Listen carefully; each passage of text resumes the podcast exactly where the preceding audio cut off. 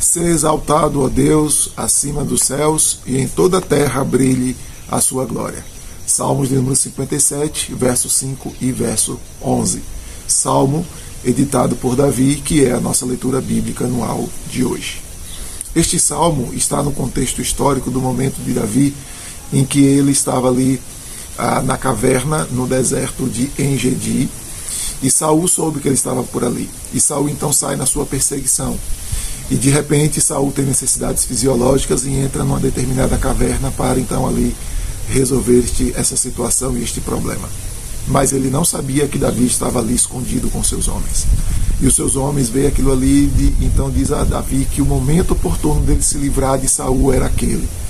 E Davi então se aproxima ali em silêncio, sem que Saul pudesse perceber, e ao invés de matá-lo, Davi então corta um pedaço da sua roupa e volta e explica isso aos seus amigos que ali o acompanhavam, diz assim: "Eu não posso levantar a mão e matar um ungido do Senhor.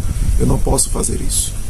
E aí Saul então termina ali, sai da caverna e Davi então aparece ali na caverna, como ali que no alto da caverna, chama a atenção de Saul e tenta mostrar a Saul e consegue convencer Saul de que ele não era um inimigo aberto. E é interessante que Davi usa algumas expressões assim: olha, pare de ouvir as pessoas que dizem que eu sou rebelde contra você, que eu sou seu inimigo, que eu quero lhe fazer mal. Eu não quero. E sabe qual é a prova? Eu pude agora te matar e eu não te matei. E aí mostra o pedaço da roupa que cortou dele. E diz assim: Você acha que eu vou levantar a minha mão contra o ungido do Senhor? Eu não quero lhe fazer mal.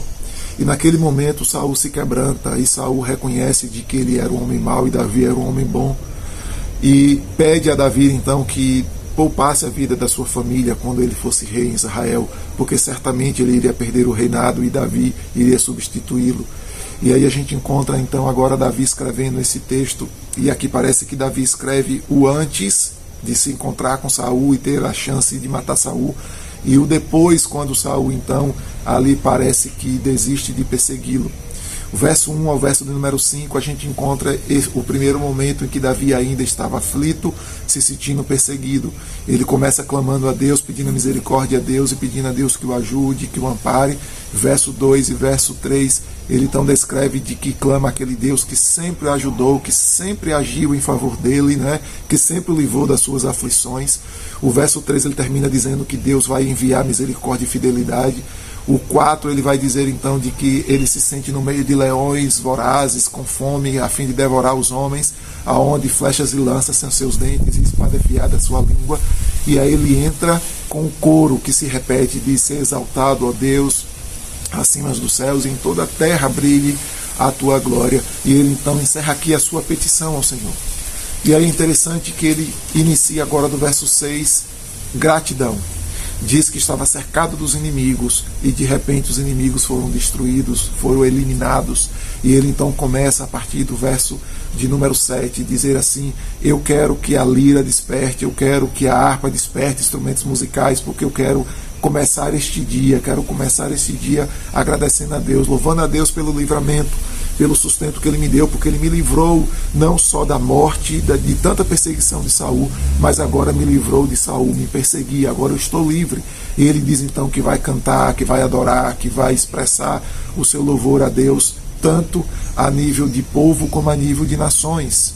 E ele então termina o verso 10 aqui dizendo de que Deus então tem a sua misericórdia que é grandiosa por todo o mundo e que a sua fidelidade é tão grande, é tão tamanha quanto a altura das nuvens. E ele termina dizendo e repetindo o coro: Ser exaltado, ó Deus, acima dos céus, e em toda a terra brilhe a tua glória significando então de que Deus é aquele que o ajuda nas aflições e aquele que o livra. E tanto nas aflições Deus deve ser clamado e a sua glória deve ser manifesta com seu cuidado, seu zelo por nós, como também no dia da vitória Deus também deve ser glorificado por ter nos dado a vitória e nos libertado de aflições, de pesos e de temores. Me segue que te ensino pelo caminho e até o nosso próximo vídeo, querendo Deus.